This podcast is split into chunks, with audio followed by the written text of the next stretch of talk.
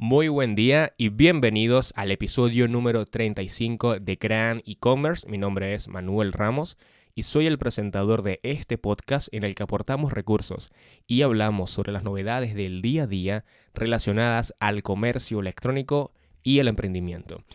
En este nuevo episodio me gustaría contarte acerca de tres herramientas que utilizo frecuentemente en proyectos y para qué utilizo cada una de ellas son algunas herramientas porque en realidad utilizo muchas más. Algunas son premium de pago y otras son gratuitas. En este caso, las que te voy a contar en el programa son gratuitas y están y las puedes utilizar, puedes darle un vistazo desde su página web sin ningún problema. Así que si eres diseñador o desarrollador, podrías aplicar cada una de estas herramientas en tus próximos proyectos.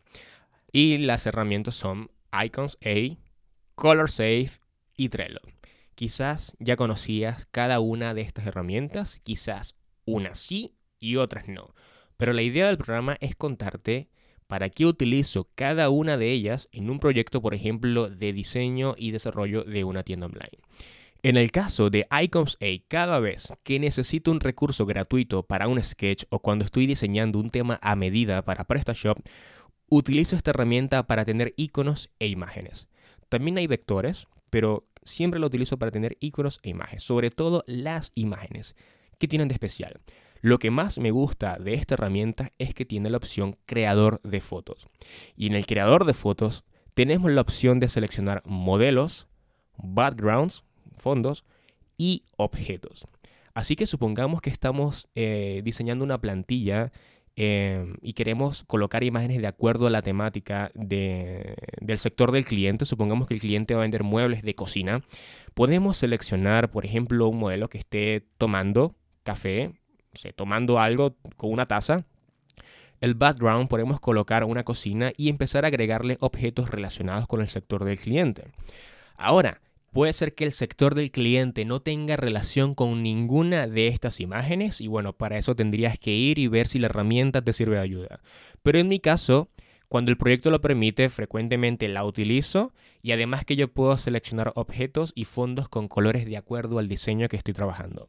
Entonces, antes de reemplazar estas imágenes por lo que serían las imágenes originales ya de la tienda, yo prefiero mostrar avances al cliente con estas imágenes de prueba a mostrar el típico placeholder y todo lleno de Loren Ipsum. Tú obviamente que vas a entender tu diseño y quizás alguien que trabaja en esta área también va a entender el diseño y la estructura. Pero un cliente no, no siempre lo va a entender. Así que yo prefiero utilizar estas imágenes de prueba y tener una mejor presentación de los avances del proyecto y lo más importante es que el cliente pueda entenderlo. Estas imágenes son gratuitas, pero hasta determinada resolución y únicamente en formato PNG.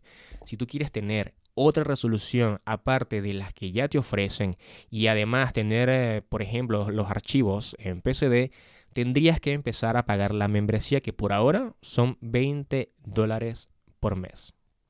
La siguiente herramienta es Color Safe. Yo había hablado de ella en otro episodio y la voy a describir un poco más acá porque en realidad es una excelente herramienta y la utilizo con frecuencia. Color Safe me permite validar si el diseño tiene el color adecuado, pero, teniendo en cuenta la accesibilidad en relación al contraste del color del texto y del fondo. Leer en una página web puede ser fácil para unos, pero difícil para otros. Y sobre todo si el tamaño del texto y el contraste tampoco ayuda. No se trata de seleccionar un color del texto o un fondo simplemente porque te gusta o porque es tu color preferido. Bueno, voy a seleccionar un fondo verde fosforescente y el color del texto va a ser en amarillo porque el horóscopo me dijo que el amarillo hoy día me iba a traer prosperidad. Y bueno, y aparte utilizas Comic Sans. No, no se trata de esto. Hay, existen directrices que se deben cumplir al momento de trabajar con un sitio web.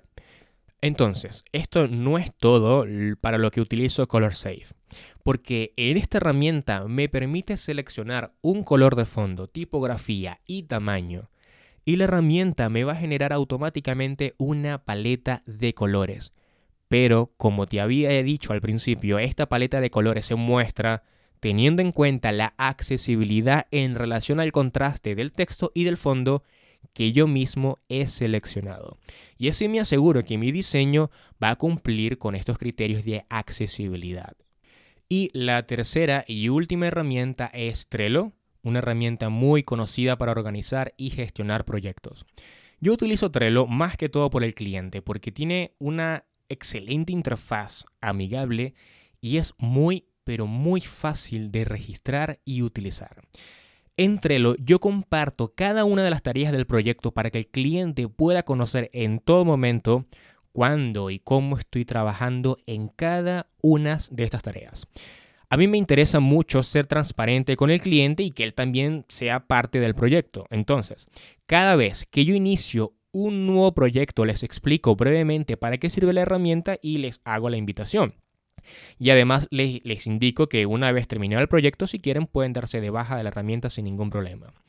Y cada vez que finalizo un proyecto, yo les pido a los clientes su opinión, que me den observaciones y feedback para saber qué más les gustó o en qué puedo mejorar en el momento que estuve trabajando en su proyecto. Y a todos, pero absolutamente todos, lo que me dicen es que lo que más les gustó del proyecto de trabajar conmigo es que tenían avances día a día sin tener que preocuparse por escribir un email. Tener estas notificaciones de la herramienta y que ellos cuando quisieran ingresaban la herramienta y podían ver cómo iba avanzando, les daba una gran seguridad porque sabían en todo momento que el proyecto estaba avanzando. Y obviamente, si no me envían un email, tampoco tengo que responder nada, ¿bien? Entonces, dependiendo del proyecto y de la tarea, existen power-ups que yo puedo utilizar entre Trello. Por ejemplo, si yo necesito que el cliente vote por un diseño, existe un power-ups de votación y es muy, muy fácil de utilizar. Obviamente que cuando es algo que necesito formalizar y tener el visto bueno y aprobar algo del proyecto, tengo que enviar un email para que quede totalmente formalizado. Pero es una herramienta gratuita y claro que para tener funciones específicas se debe pagar, pero en mi caso, con las funciones que tengo, para mí la versión gratuita por ahora es más que suficiente.